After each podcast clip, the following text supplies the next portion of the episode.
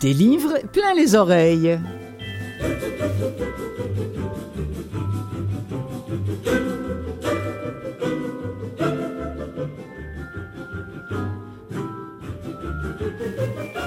Bonjour à toutes et à toutes, Clotilde Sey au micro de Canal M, cette émission qui est également relayée par CKVL et sur le web, et je les en remercie d'ailleurs aussi par Apple Books qui soutient euh, à chaque semaine religieusement l'émission des livres plein les oreilles, et pour cause, puisque c'est une émission dont la mission est de faire connaître les livres audio et pas seulement ceux qui sont produits ici au Québec euh, par Vues et Voix, qui est le premier producteur de livres audio au Québec, mais tous les livres audio qui sont produits dans la francophonie. Alors aujourd'hui, mes amis, quand une personnalité publique écrit un bouquin qui s'appelle Ma véritable identité, la première chose qu'on se dit, c'est mais alors, on s'est trompé de bout en bout sur elle, ou alors simplement, elle cachait son jeu, ou encore, mais pourquoi tout à coup faire ces révélations et pas avant?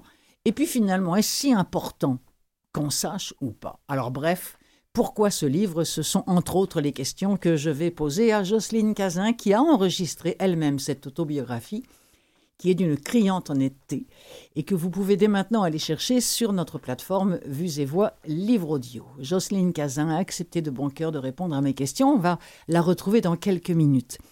Avant, tout le reste de l'émission, je vous le précise, sera consacré à des nouveautés dont les maisons de production sont bien fières d'avoir euh, fait, euh, que, les maisons d'édition sont bien fières d'avoir fait euh, paraître et à juste titre. Alors il y en aura pour tous les goûts et pour tout le monde. Après tout, c'est encore les vacances pour certains d'entre vous en ce mois d'août, l'occasion de se régaler les oreilles de ces livres audio qui se transportent partout. Une chanson, Gréco.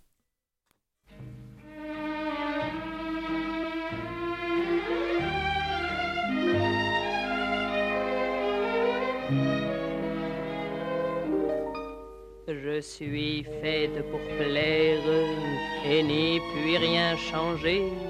Mes lèvres sont trop rouges, mes dents trop bien rangées. Mon teint beaucoup trop clair, mes cheveux trop foncés. Et puis après, qu'est-ce que ça peut vous faire? Je suis comme je suis, je plais à qui? Je plais. Je suis comme je suis, je suis faite comme ça. Quand j'ai envie de rire, oui, je ris aux éclats. J'aime celui qui m'aime, et c'est ma faute à moi si ce n'est pas le même que j'aime chaque fois. Je suis comme je suis, je suis faite comme ça. Que voulez-vous de plus? Que voulez-vous de moi? Qu'est-ce que ça peut vous faire ce qui m'est arrivé? Oui, j'ai aimé quelqu'un et quelqu'un m'a aimé comme les enfants qui s'aiment simplement savent aimer, aimer, aimer. Pourquoi me questionner? Je suis là pour vous plaire et n'y puis rien changer. Je suis comme je suis, je suis faite comme ça. Quand j'ai envie de rire, ouais, je ris aux éclats. J'aime celui qui m'aime, et c'est ma faute à moi si ce n'est pas le même que j'aime chaque fois. Je suis comme je suis, je suis faite comme ça. Que voulez-vous de plus?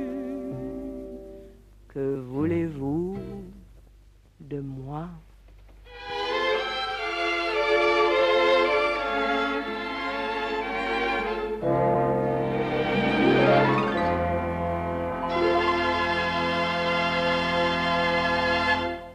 Mes parents français avaient choisi de traverser l'Atlantique en 1952 avec 50 dollars en poche, leur poupon de 18 mois dans les bras et l'espoir d'un avenir meilleur.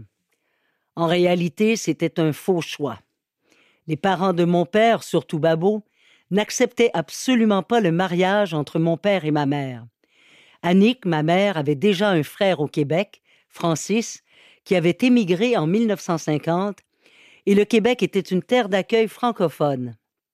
Arrivés par bateau à Halifax, ils ont pris le train vers Montréal où ils se sont retrouvés dans un centre d'emploi qui les a envoyés vers Saint-Valérien de Milton dans une ferme porcine pour un salaire de 90 dollars par mois. Ils avaient 27 ans et 31 ans. La famille Brossard les a accueillis pendant dix mois. Les pauvres, à leur grand étonnement, ils ne comprenaient rien du langage des propriétaires de la ferme. Ma mère était désespérée au bord de la dépression, m'a-t-elle raconté un jour de rares confidences. À quelques reprises, elle a tenté de convaincre papa de retourner vers leur France natale. Pour mon père, il n'était pas question de subir les regards réprobateurs de sa mère et des autres membres de la famille qui pensaient comme elle. En quittant la France, Annick et Pierre ne s'étaient pas rendus compte qu'ils transportaient avec eux l'accent maudit, l'accent de la prétention, parce que derrière lui se profilait le colonisateur, celui qui sait tout et qui va tout apprendre à ses petits cousins d'Amérique. Et moi, plus tard, je charrierai avec cet accent une sale réputation. Ah, cet accent français comme une cicatrice sur les cordes vocales. Ne m'en parlez pas, Jocelyne Cazin. Bonjour, Jocelyne. Bonjour Clotilde. Euh, vous avez dû sursauter quand vous, avez lu ou entendu ce passage. Ah, oui et non, parce que je, je m'y reconnais quand même beaucoup, moi si ce n'est que je suis arrivée beaucoup plus tard. Mais euh, non, j'ai pas vraiment sursauté, non Pourquoi?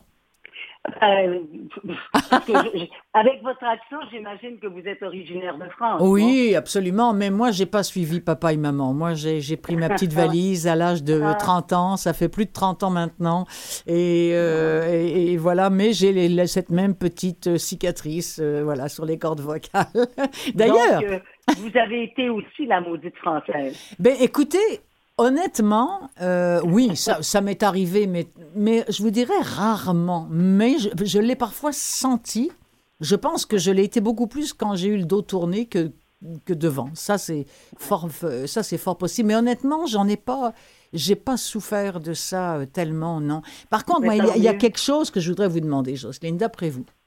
Je n'ai jamais compris qu'on reproche, par exemple, à Diane Tell son accent pointu, alors qu'on reproche aux Français de ne pas le perdre. Vous y comprenez quelque chose, vous? Oui. Mais, euh, Diane c'est un cas. Moi, j'ai eu l'occasion de l'interviewer euh, à Paris lorsque j'ai fait euh, le reportage sur la légende de Jimmy avec oui. Plamondon. D'ailleurs, je pense que j'en parle dans mon livre. Oui, vous en parlez. Et, et c'est drôle parce que elle était justement euh, dans, dans, dans, la cage avec les, avec les musiciens. Et, et, et, soudainement, elle a pris un accent euh, français, mais vraiment exagéré. ah, les, ah, mes petits cousins du Québec. Et puis, euh, honnêtement, ça m'avait un petit peu énervé à ce moment-là parce que, euh, parce que justement, elle, elle s'était trouvé un accent un peu pointu. Oui. Mais bref, euh, on ne fera pas une histoire avec Non, exactement. Alors, si je reprends, euh, par exemple, quelques objets de, de, votre enfance et de votre adolescence, oui. il y a euh, une mobilette, hein, bien plus qu'une poupée, ça c'est clair. Oui. des skis, très important. Ah hein? Euh, une voix, une voix qui se, qui se démarque avec cet accent. Une bonne bière déjà adolescente? Oui. Tout ça, c'est vous, Jocelyne Cazin, au départ? Oui, c'est tout à fait moi. Euh, D'abord, j'ai toujours été très sportive. Les parents m'ont mis sur des skis. J'avais peut-être quatre ans à peu près. Et euh, on m'amenait au centre de ski La Marquise, qui était un centre de ski à l'époque, en face du Mont Saint-Sauveur, pour les gens qui sont familiers avec Saint-Sauveur-les-Monts. Mmh. Et puis, euh, j'ai grandi dans le restaurant de mes parents. Euh, je dirais surtout de ma mère, parce que c'est ma mère qui, euh, qui a initié euh, la, la, bonne bouffe française dans les Laurentides à Saint-Sauveur. Wow. C'était le, ça a été le premier restaurant français à Saint-Sauveur à partir de 1954. et puis, quel, quel, autre, quel, autre, objet vous Oh, avez bah, il y avait, oui, alors, une mobilette. Oui, ben la mobilette, ça c'est à partir de l'âge de 16 ou 17 ans. Oui. Euh, J'avais vraiment envie d'avoir. euh, En fait, c'était plus qu'une mobilette, c'était une motocyclette. Wow. Et euh, oui, tout à fait. Et puis euh, j'allais à l'école secondaire Augustin Norbert Morin Hum. à Mont-Roland. Puis là, je peux vous dire que j'étais populaire auprès des garçons parce qu'ils voulaient tous, ils voulaient tous conduire la, la, la motocyclette. Ah oui, Mais je leur disais non, non.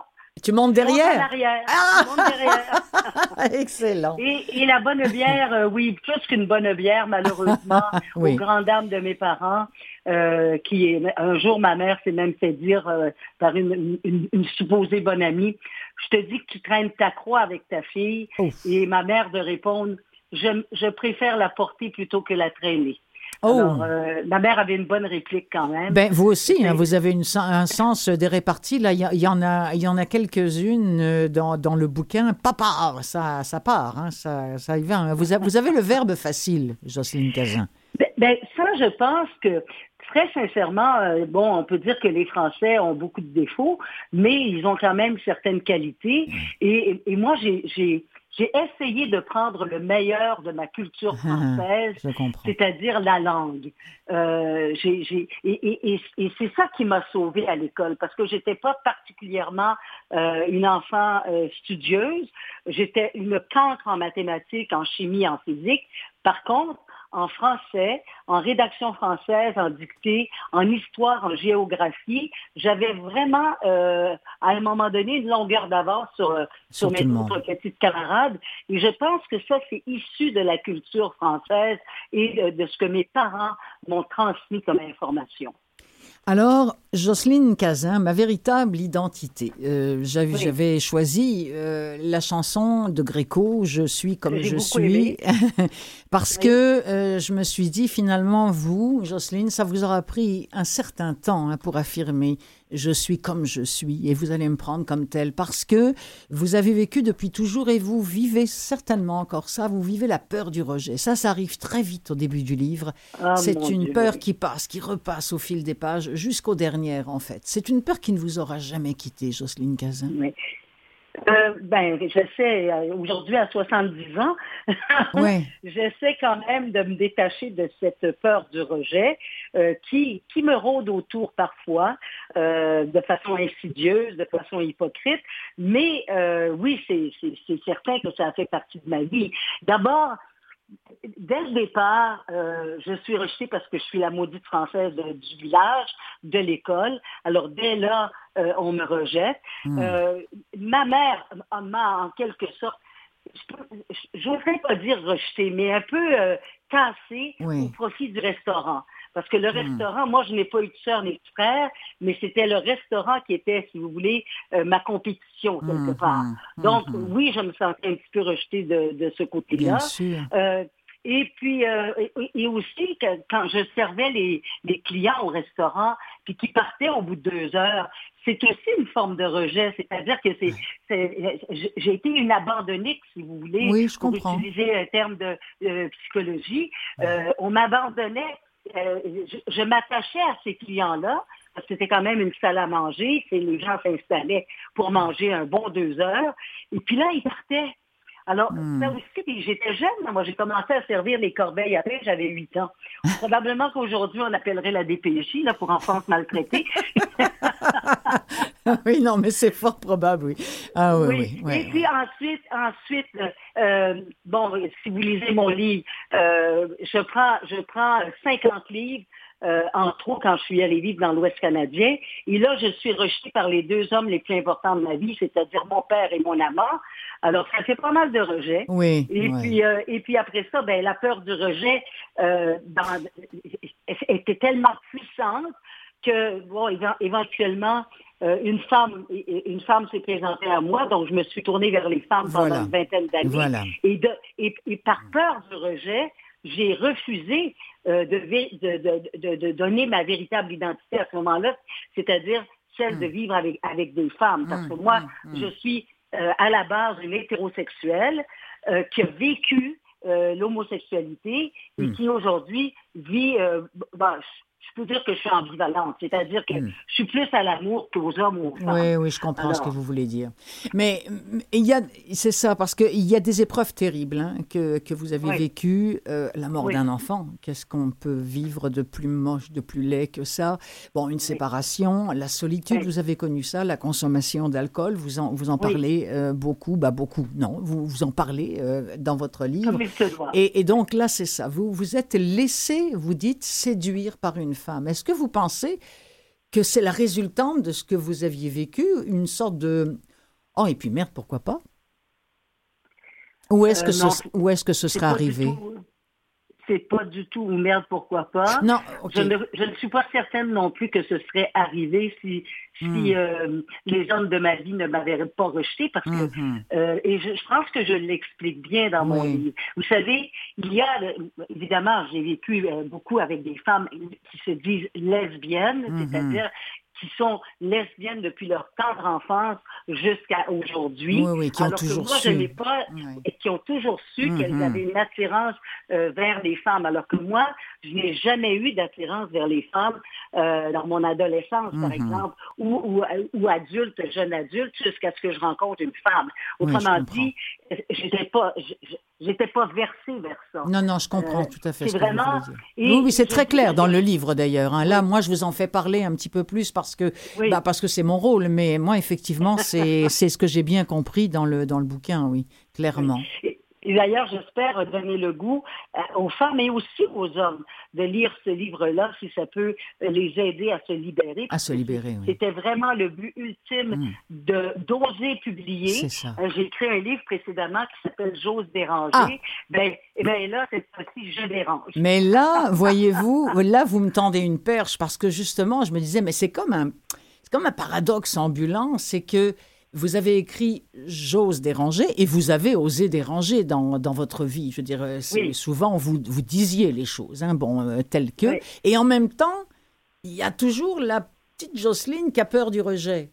Alors, il y, y, a la grande Jocelyne, allez hop, qui dit ce qu'il faut, puis qui ose déranger, qui va même écrire un bouquin sur le sujet, qui va dire ouvertement, voilà, oui, j'ai vécu 20 ans avec une femme, mais en même temps, il y a toujours la peur du rejet. Or, là, il y, avait toutes les chances de vous faire rejeter.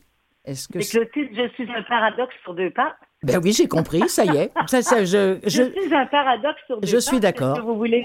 Euh, et, c'est quand, et, vraiment, euh, là-dessus, je, je répète, je cite Juliette Gréco, je suis comme je suis, mhm. c'est-à-dire que je suis un bloc. Euh, mhm. je suis une passionnée, mais je suis un paradoxe et je suis souvent, de moins en moins maintenant, on, va, on va le dire, mais j'ai été souvent en contradiction avec moi-même. ça, c'est certain. C'est vrai aussi qu'il y avait euh, il y avait la personne publique, mm-hmm. d'accord? il y a, il y a Jocelyne. et aujourd'hui, moi, j'espère que l'on m'aime pour Jocelyne et non pas pour Madame Cazin, la Madame de JE, la Madame de la télévision. Euh, non, j'ai envie que l'on m'aime pour ce que je suis. Alors, on va euh, vous écouter. On va écouter un deuxième extrait qui, est, qui est justement euh, l'extrait de la, de la sortie de Placard. Hein. C'est comme ça que s'appelle ce, ce paragraphe-là au sein d'un chapitre. Et après, on va être un peu obligé de parler quand même de cette vie professionnelle qui a occupé finalement plus de place que votre vie amoureuse. absolument. Sortie du placard. J'ai vécu une homosexualité pendant plus de 20 ans en essayant de la dissimuler, de la contourner, de la refuser. Voilà, c'est dit. Vous remarquez que j'écris une homosexualité et non mon homosexualité. Je réalise à quel point j'ai dû emprunter ce chemin chaotique qui s'est dressé devant moi parfois pour rester en vie, mais la plupart du temps juste pour connaître les joies de la sensualité, de la sexualité, de la tendresse, bordel. Sortir du placard, l'expression consacrée, mais totalement signifiante. Dans un rapport commandé à la maison de sondage CROP par la Fondation Jasmin Roy, on apprend que plus de 30% des personnes LGBTQ2S, songerait au suicide pour en finir avec l'intimidation, la stigmatisation, le regard sévère des autres, l'ultime souffrance. Le saviez-vous? Eh oui, Je fais partie de ces statistiques. Moi aussi, j'y ai songé. Je fais ce coming out parce que je crois qu'en 2020, au moment d'écrire ces lignes, il est plus facile d'admettre une bisexualité qu'une homosexualité. Hmm. Euh, c'était, je pense que c'était vraiment, ça c'est un paragraphe très très important parce que le nombre de gens qui font partie finalement de, de ce petit pourcentage et effectivement le nombre de morts que l'on recense chez les jeunes aussi, notamment. Euh, à cause de cette ambivalence sexuelle euh, qui, qui est la vôtre et qui est celle de tellement de gens, mais qui n'ont jamais osé l'avouer. Vous savez, je, je, je, me dis, parce que là, parlons un petit peu de votre vie professionnelle. Parce qu'attendez, quelle carrière vous avez eue en train démo sur une cassette enregistrée euh, sur le comptoir d'une cuisine et le succès de JE. Euh, et euh, en tout cas, vous, vous, avez laissé une empreinte incroyable dans les studios notamment ou dans les bureaux notamment de Radio-Canada pour un très court moment et surtout à TVA. Mais je me dis être femme, on va le dire comme ça, sexuellement ambivalente, avec la langue bien pendue et un accent de maudite française, fallait avoir foutrement du talent. ben, euh, en tout cas, ou de la chance, mais de toute façon, l'accent français, je l'avais perdu quand même. Euh, oui, c'est vrai. Euh, même, oui, parce que je, raconte dans mon livre que je demande à mes parents d'être pensionnaires. Je pense que là, je suis en cinquième année scolaire. Et j'essaie de j'essaie de quitter cet accent maudit et, et, quand on me demande d'où je viens, je dis que je, je viens de la Gaspésie. Imaginez-vous. je dis que je viens de la Gaspésie. Alors, euh, dès lors, je suis gaspésienne. Et puis, euh, quand, et, et, on n'a pas su que j'étais. Quand j'ai commencé à travailler à la radio, euh, on n'a jamais su que j'étais d'origine française ah à Montréal. Ah. ah. non, du tout. Et, et c'est vraiment tard dans la trentaine que j'ai ah. commencé à avouer que j'étais née en France. Mais euh, sinon, j'avais complètement euh, renié mes origines. Ah, OK. Ah, bon, ben alors, c'est pas drôle. Non, c'est pas vrai. J.E., euh, Jocelyne, J.E., quelle aventure quand même, cette émission-là. Moi, il y a des chiffres là. Et bon, je, ne raconterai pas tout, je donnerai pas tout parce que je veux qu'on donne le goût aux gens d'écouter ce livre ou de ben le lire, mais il y a quand même des chiffres qui me fascinent. Vous receviez plus de 500 appels de demandes d'aide par semaine, dont à peine, dites-vous, 5 étaient justifiés et acceptés. Absolument. Et ça, c'est ça, c'est vraiment, euh, comment dire, le portrait de l'humain euh, dans sa pire expression parfois. C'est-à-dire qu'il y a beaucoup de gens qui euh, frappaient à la porte de JE par simple désir de vengeance. Tout ah. simplement par simple désir de vengeance. Et vous savez, euh, bon, ben, vous êtes dans le domaine des, communications. Vous savez qu'il y a une différence entre l'intérêt public et l'intérêt du public. Dont vous parlez aussi beaucoup et, et, vous nous ouvrez les yeux beaucoup là-dessus, d'ailleurs, Jocelyne Cazin. Ben, ben, oui, parce que c'est important. Quand on, euh, tout journaliste qui, euh, qui est intègre, qui veut faire un travail honnêtement et correctement, va prendre un sujet de reportage qui va être d'intérêt public et non pas de l'intérêt du... L'intérêt du public, là, c'est le voyeurisme. Hein? Hmm. On veut le voir, on veut le voir. Qu'est-ce qui se passe? ça, c'est, ça, c'est, ça, c'est l'intérêt du public, mais ce n'est pas d'intérêt public. Alors, euh, et, combien de sujets, ben, vous l'avez dit, euh, alors il fallait faire le tri. Oh là. Ben, on avait des recherchistes quand même. Mm-hmm. Puis euh, aussi, tous les lundis matins, on avait notre réunion, Gaëtan et moi, et, notre petite équipe avec le réalisateur, le rédacteur en chef. Et, là, on, faisait le nettoyage des, sujets. On faisait carrément le nettoyage des sujets. Alors, euh, c'était pas toujours facile. Non. Il y a même eu des sujets. Euh, moi, je me souviens d'un sujet, écoutez, qui m'avait amené même jusqu'en Gaspésie. Et j'avais interviewé plusieurs personnes et finalement, euh, pour me rendre compte que le sujet n'était pas euh, n'était pas d'intérêt public ah, et surtout n'était pas et ça n'était pas justifié mm. de, de, démolir la réputation de l'entreprise alors que alors que les preuves n'étaient pas euh, probantes. C'est ça. Mais c'est fou, c'est fou parce que je, vous dites aussi, vous en parlez, vous avez reçu des menaces, vous avez reçu des espèces de cadeaux pour le moins empoisonnés jusque sur le pas de votre porte. Vous avez même à un moment donné craint pour votre vie parce que notamment lorsque Michel Auger a été atteint par balle. Euh, vous étiez sur une liste vous-même euh? J'étais sur la, la courte liste des personnes à abattre par les Hells Angels. Imaginez. l'honneur quand même. mais, mais, mais, euh, bon, il nous reste plus que quelques minutes et je voudrais aussi qu'on parle de votre ami Gaëtan, parce que Gaëtan Giroir, au-delà du fait que vous étiez co-animateur, au-delà du euh, ça a été une personne avec qui euh, c'était l'osmose. Hein. D'ailleurs, il l'avait dit à un moment donné en, recevant un prix et, vous en aviez été très très touché. Mais bon, rappelons peut-être pour les plus jeunes que Gaëtan Giroir s'est donné la mort et, et que le 14 janvier 99. Bon, et cet homme-là, quoi, il n'a pas supporté cette pression-là? Il en voulait. Il, il était en tout cas, on s'est, on s'est tous, évidemment, euh, on s'est tous demandé, on s'est dit, mais enfin, mais pourquoi, mais pourquoi ben, il y a encore des gens, moi, qui pensent que, euh, quand on le voit, qui pensent qu'il a été assassiné par euh, justement les motards et tout ça. Oh. Moi, je peux vous, je peux vous certifier que pas du tout. Euh, d'ailleurs, je vous suggère fortement d'écouter le livre ou de le lire et vous allez comprendre la dynamique de Gaëtan. Gaëtan, qui était un être dépressif et, qui n'avait pas et, qui avait énormément de difficultés à, subir les reproches par exemple. Hmm. Euh, il voulait toujours être le premier. Il était trop perfectionniste. Et c'est ça. Aujourd'hui, ce que je dis quand je donne des conférences, vous pouvez très bien être professionnel, mais ne vous donnez pas cette obligation d'être perfectionniste parce que ça hmm. peut tuer. Ça a tué mon ami, ça a tué mon collègue Gaëtan Giroir, malheureusement. Moi, j'étais perfectionniste aussi, mais j'ai appris à devenir professionnel et je suis encore en vie, puis aussi d'exprimer ses émotions. Alors, écoutez, euh, Jocelyne Cazin, oui, vous souhaitez que ce livre apporte de l'aide à celles qui, se, qui se taisent encore. J'imagine que vous avez reçu beaucoup de, témoignages dans, ah, dans ce, dans ce sens-là, et tant mieux.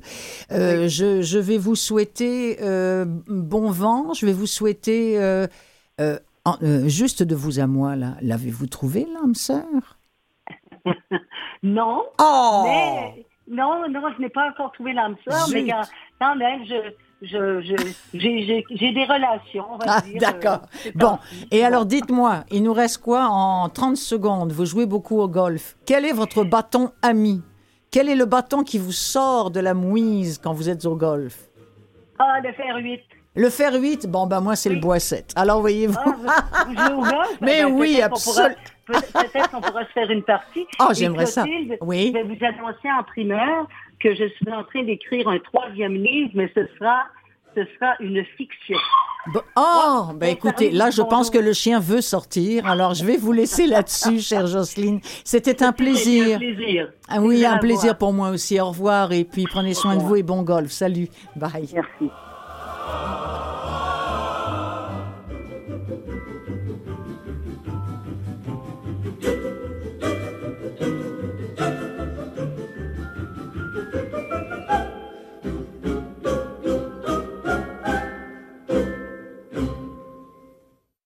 Des livres plein les oreilles, seconde partie.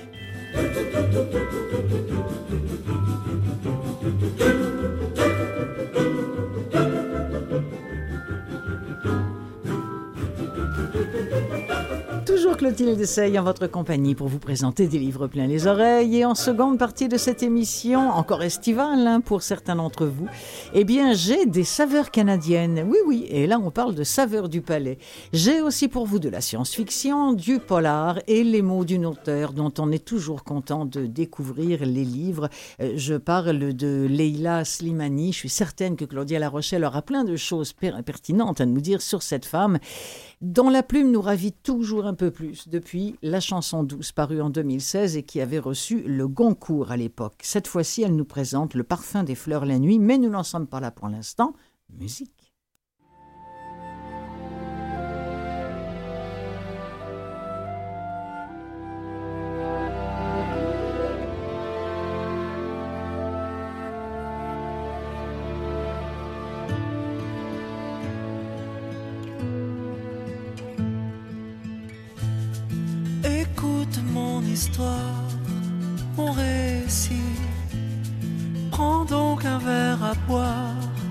J'ai dessalé comme une feuille rouge, un trimaran, une heure où rien ne bouge, en remarquant déjà parti.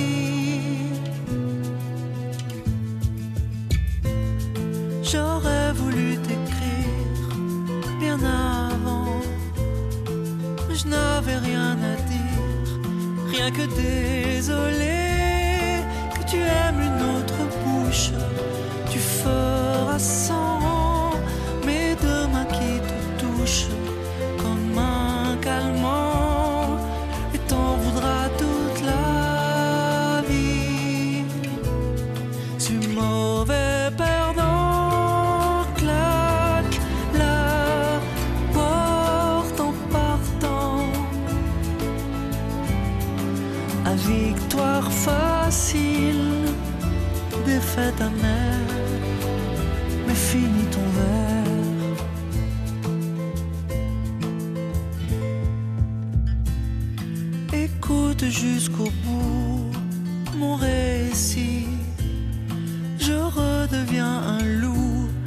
méchant loup de mer. Oui, ces vers fumés cachent mes sanglots bleus. Ne m'attend que le cachot où le bon Dieu embrasse toute la fratrie.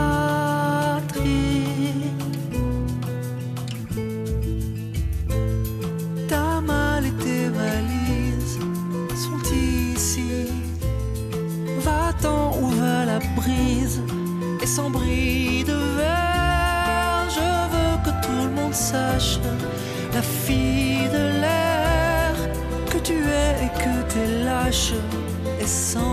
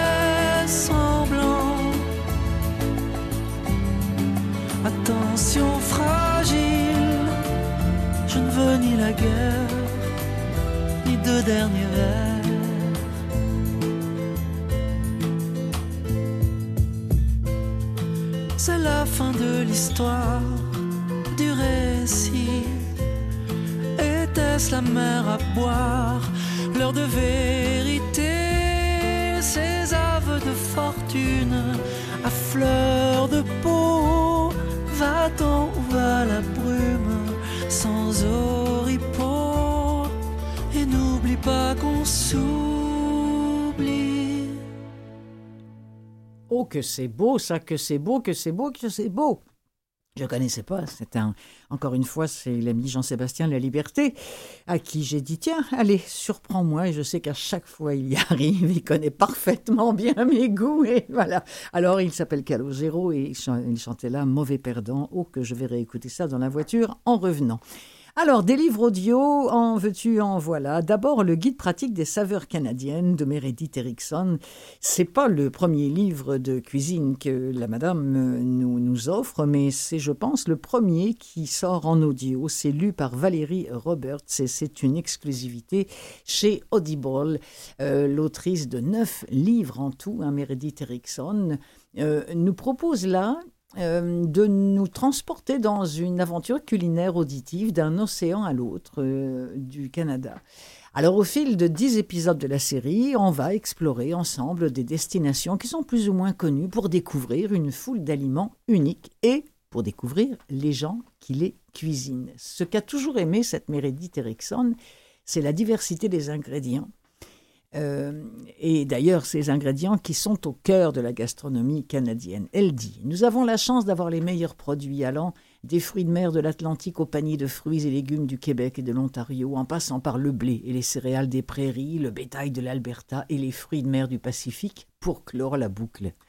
Malgré sa grande diversité d'ingrédients de qualité, dit encore euh, Meredith Erickson, il est parfois difficile de définir clairement la culture culinaire canadienne et donc de la promouvoir selon elle. Alors elle a voulu réaliser cette série, de guide pratique des saveurs canadiennes, parce qu'il lui semblait que de nombreux Canadiens, y compris ceux qui travaillent dans le secteur de la restauration, connaissent mieux les personnalités connues de la culture culinaire américaine que celles de chez nous. Voici un extrait du guide pratique des saveurs canadiennes de Meredith Erickson, lu par Valérie Roberts.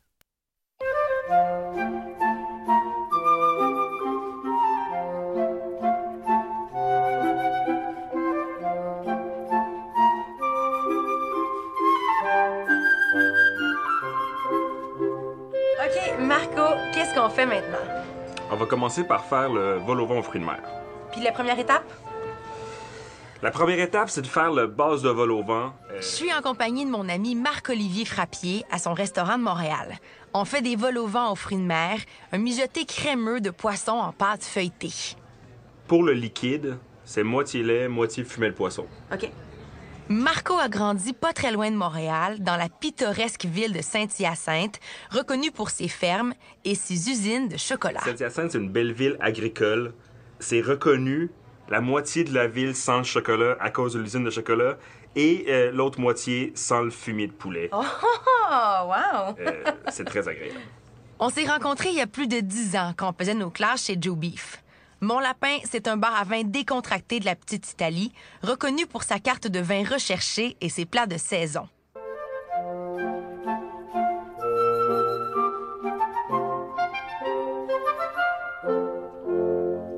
Quand je vous disais qu'il y en aurait pour tous les goûts, eh bien, on y va maintenant dans la science-fiction. Je dois dire, vous savez, j'ai pas lu tous les bouquins dont je vous parle, j'aurais pas assez euh, d'une semaine pour le faire, bien évidemment, mais celui-ci, quand j'ai lu de quoi il s'agit, hein, ça m'a interpellé.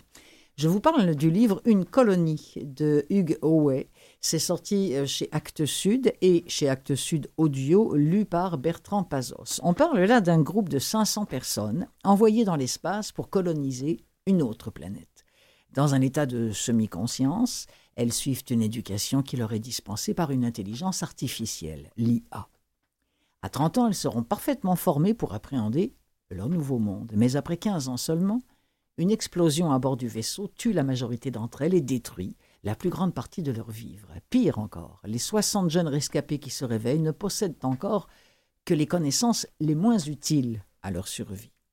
Ils se réveillent nus, terrifiés, ces adolescents qui tentent d'utiliser l'IA pour mettre sur pied leur colonie, mais les luttes de domination font bientôt leur apparition et ils découvrent que leur pire ennemi n'est ni l'environnement hostile ni l'IA, mais que ce sont leurs pères. Avis intéressant d'un lecteur sur Babelio qui a écrit La dernière question sympa que pose le roman, ma préférée, c'est celle de la valeur des vies humaines face aux enjeux financiers colossaux de la conquête spatiale. On a là une question de gros sous, de brevets, de course à qui bâtira sa colonie le premier sur le dos de petites populations sacrifiables, qu'on n'hésite pas à faire cramer si le profit n'y est pas. Et ouais, parce qu'au-delà de la viabilité, écrit ce lecteur, c'est surtout la rentabilité et le potentiel financier des nouveaux mondes qui intéressent. Pas fou, hein? Après tout, si un milliardaire peut aller se balader dans l'espace pendant quelques minutes, c'est peut-être parce qu'il a d'autres idées en tête, non?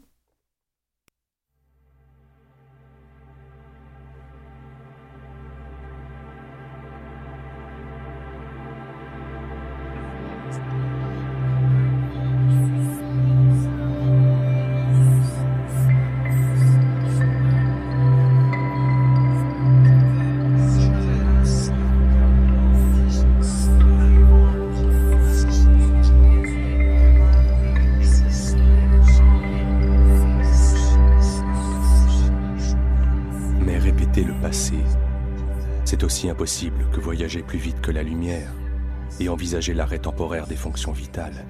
Ça relève de l'imagination. Ce sont des idées merveilleuses, mais aucune d'elles n'appartient au champ des possibles. D'après ce qu'on en sait, en tout cas. D'où ces œufs frémissants de potentiel, mes camarades colons et moi-même. Quelle meilleure façon pour ensemencer les étoiles du cadeau de l'humanité Imaginez sinon les vaisseaux des colons. Ils seraient de la taille de petites lunes, bourrés à craquer d'humains en vie, mangeant, respirant et déféquant.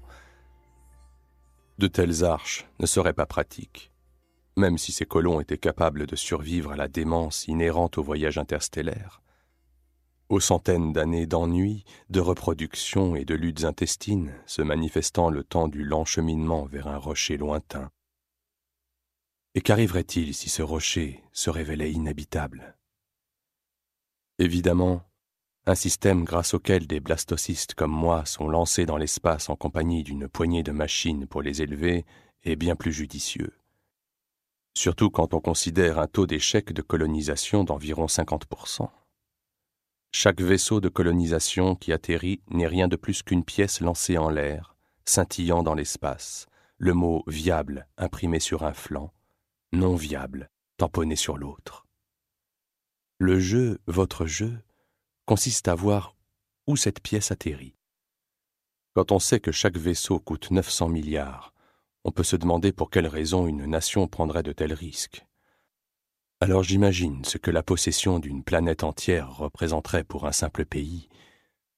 Toutes ces ressources, cette précieuse terre habitable, un tremplin pour étendre encore plus loin son territoire. Ce serait comme une île acquérant un continent.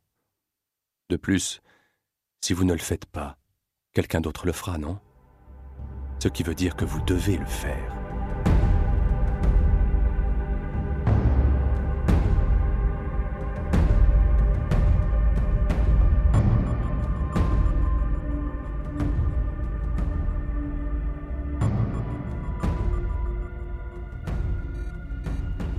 Une colonie de Hugues Howey, c'est chez Actes Sud, qui fait dans le livre audio aussi. C'était excellemment lu, je dois dire, par Bertrand Pazos. C'est excellente prise de son, vous l'aurez peut-être constaté vous-même.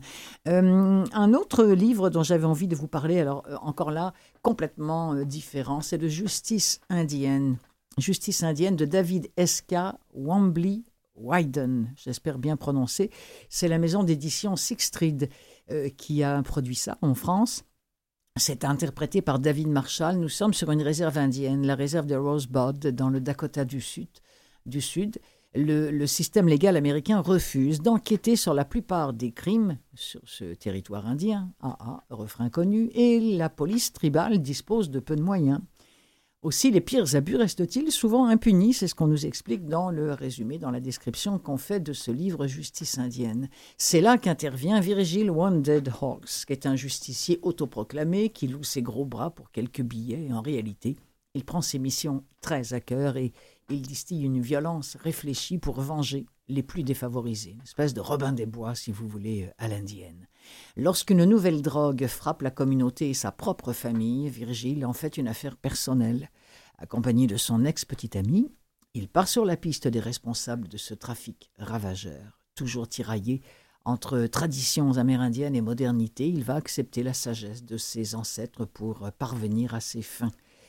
Euh, la vie d'un un lecteur, une merveille, une brillante méditation sur le pouvoir et la violence. Je n'ai pas pu lâcher ce livre, extrait de Justice indienne.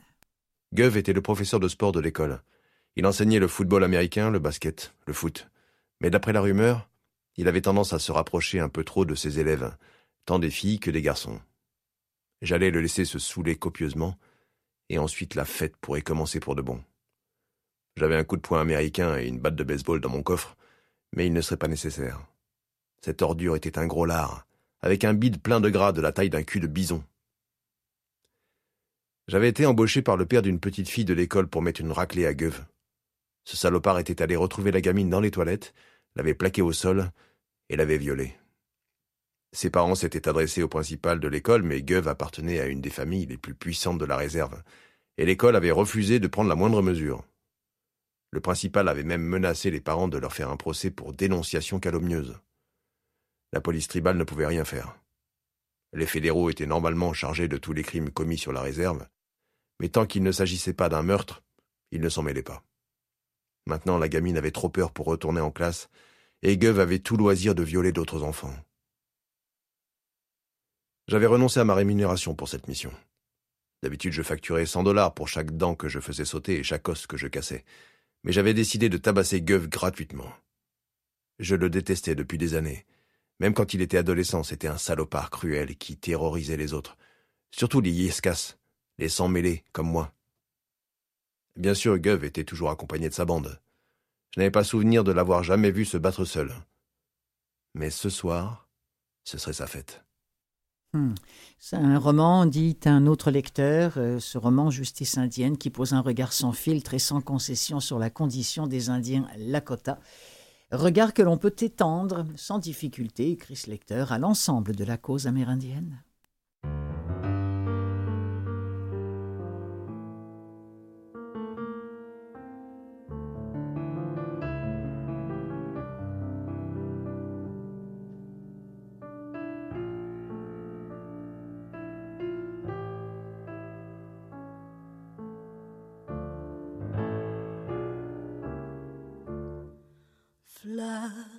Silencieuse, couleur précieuse de mon enfance, me parlera dans mon miroir, reflet d'un jour. Car vos visages,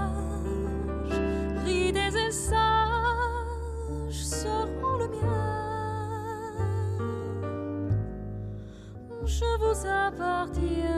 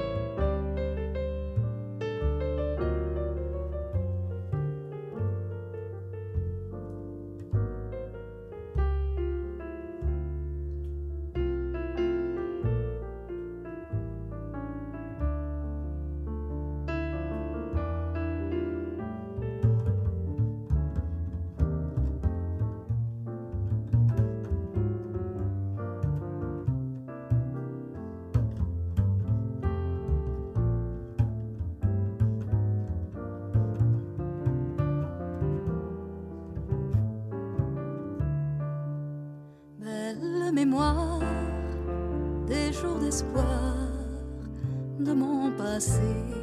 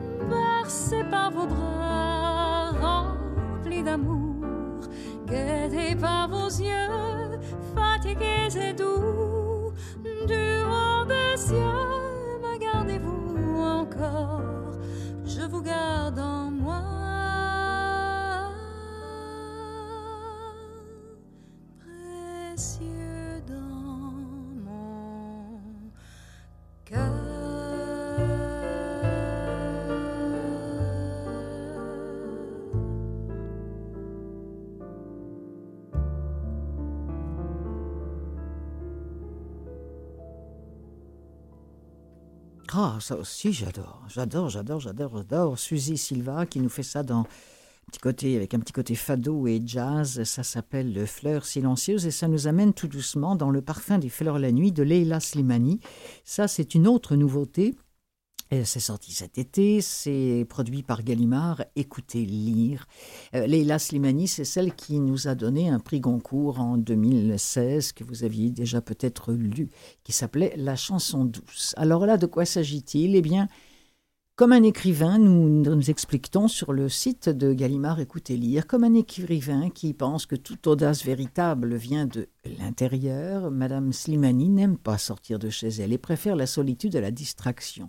Pourquoi alors accepter cette proposition d'une nuit blanche à la pointe de la douane, à Venise, dans les collections d'art de la Fondation Pinault, qui ne lui parle guère autour de cette impossibilité d'un livre avec un art subtil de digresser dans la nuit vénitienne, Leila Slimani nous parle d'elle, de l'enfermement, du mouvement du voyage, de l'intimité, de l'identité de l'entre-deux entre Orient et Occident où elle navigue et chaloupe, comme Venise, à la pointe de la douane, comme la cité sur pilotis vouée à la destruction et à la beauté, s'enrichissant et empruntant silencieuse et raconteuse à la fois. Extrait. Devant le café où je l'attends en fumant une cigarette, je me jure de dire non. Dire non à tout ce qu'elle me proposera, peu importe l'intérêt du projet. Dire j'écris un roman et je ne veux rien faire d'autre. Peut-être plus tard, mais pas pour l'instant. Je dois me montrer intraitable, afficher une assurance contre laquelle elle ne pourra rien. Nous nous asseyons sur la terrasse malgré le froid de décembre. Personne à Paris n'a l'air de trouver étrange tous ces gens qui, au cœur de l'hiver, s'installent dehors pour boire et tiennent une cigarette entre leurs doigts gelés. Je commande un verre de vin, en pensant que c'est dissoudra ma mélancolie. Mélancolie ridicule. Comment peut-on être triste de n'avoir pas écrit? Alina me parle de son projet, une nouvelle collection qui s'intitule Ma nuit au musée. Je l'écoute à peine, tant je suis rongée par le doute et par la culpabilité. Mon verre de vin terminé, je me mets à penser que je n'écrirai peut-être plus jamais, que je n'arriverai plus au bout d'un roman. Je suis si angoissée que j'ai du mal à déglutir. Est-ce que cela te dirait, me demande alors Alina, d'être enfermée pour une nuit dans un musée. Ce n'est pas le musée qui m'a convaincue. Alina me faisait pourtant une proposition plus qu'alléchante. Dormir au sein de la Punta della Dogana, monument mythique de Venise, transformé en musée d'art contemporain la voix de Leila Slimani, lisant du Leila Slimani avec le parfum des fleurs la nuit. Et puis un dernier extrait, Soudain seul, d'Isabelle Autissier, euh, chez Audiolib. Il est rêveur, elle est aventurière, elle est alpiniste confirmée mais prudente. Il décide de partir naviguer à bord du Jason pour un voyage idyllique, un parfait tête-à-tête romantique, jusqu'à ce qu'une île déserte australe les attire. Là, une forte tempête se lève, impossible de rejoindre le bateau. L'île se transforme en prison.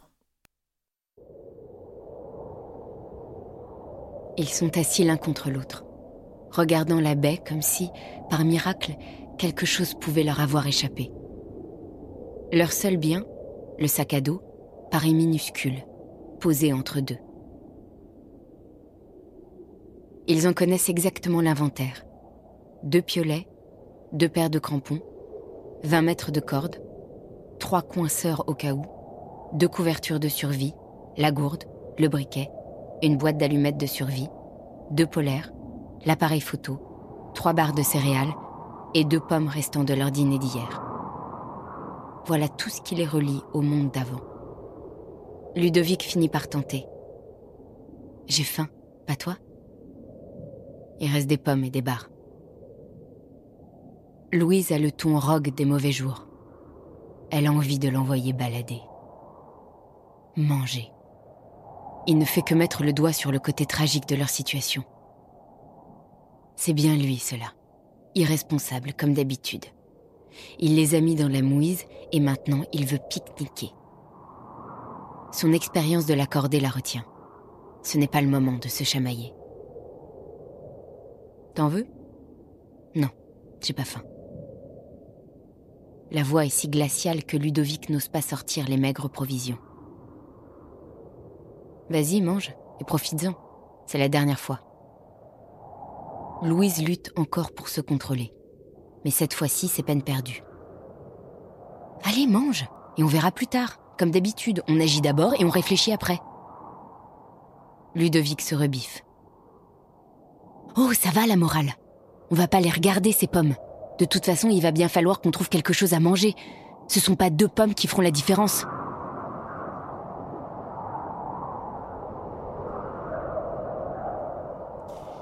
C'est la voix d'Elisabeth Ventura que vous avez entendue, une, nouveauté chez, Audiolib cette fois-ci, Isabelle Autissier, soudain seule.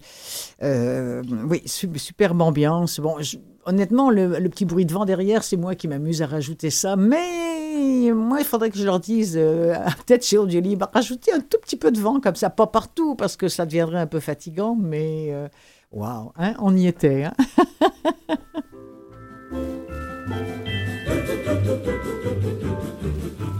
Voilà, c'est ainsi que se referme cette émission avec euh, Soudain seul d'Isabelle Autissier. Et avant, il y a eu Leila euh, Slimani, euh, Le parfum des fleurs la nuit. Je vous ai aussi proposé Justice indienne, ainsi d'ailleurs que Une colonie, et puis le guide pratique des saveurs canadiennes à l'émission.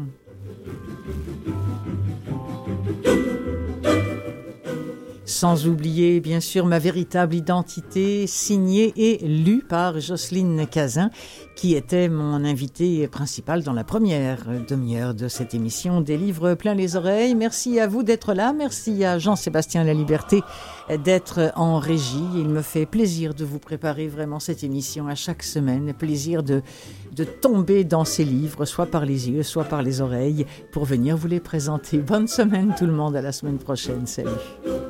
Ooh, ooh, ooh.